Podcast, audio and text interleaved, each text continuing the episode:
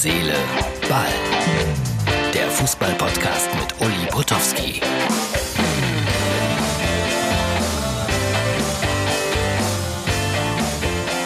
Herz, Seele, Ball, Ausgabe vom 26. Mai 2020. Heute ist es soweit.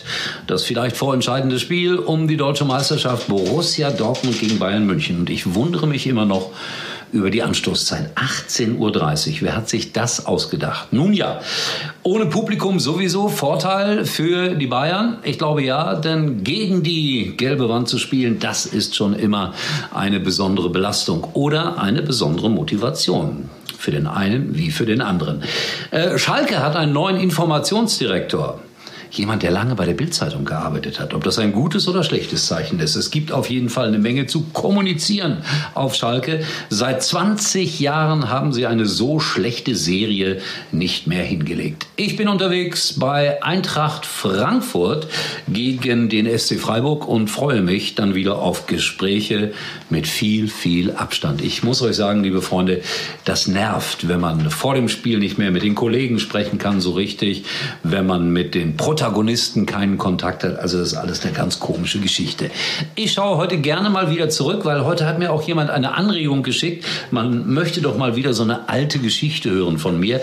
Sollte ich diese Geschichte schon mal erzählt haben und ihr habt sie schon gehört, dann jetzt einfach abschalten. Aber wir haben ja immer wieder neue Zuhörer hier bei unserem Podcast. Und zwar spreche ich über das Jahr 1985, ist also noch nicht so lange her, da war ich mit der Luxemburger Nationalmannschaft in der DDR in der Deutschen Demokratischen Republik. Die spielten damals äh, WM-Qualifikation und hätten es fast, fast aber auch nur geschafft, äh, nach Mexiko zu kommen. Spielten auch gegen Luxemburg und ich war ja Luxemburger Journalist damals und durfte mit der Luxemburger Nationalmannschaft per Flugzeug nach Ostberlin fliegen. Dort hat man dann allerdings gemerkt, mein Gott, das ist ja ein Westdeutscher, der da eingereist ist. Ich wurde so ein bisschen separiert dann an diesem Tage. Und was mich verwundert hat, äh, die DDR hatte einen Dolmetscher zur Verfügung gestellt, Französisch-Deutsch. Die haben nicht mitbekommen, dass äh, Luxemburger in der Regel auch alle Deutsch sprechen. Und dann ging es nach Babelsberg, da fand das Länderspiel statt und ich äh, erinnere mich daran, dass etwa 6000 Zuschauer im Stadion waren, dass Dixie Dörner, Legende im DDR-Fußball, sein 100. Länderspiel an dem Abend machte und dass wir als Fußballkommentatoren, Fernsehen, einen Monitor hatten, der war, ich schwöre es, drei Meter breit und zwei Meter hoch und man konnte das Spielfeld nicht mehr sehen. Und ich weiß, es war sehr heiß in einer ganz kleinen, stickigen Kabine.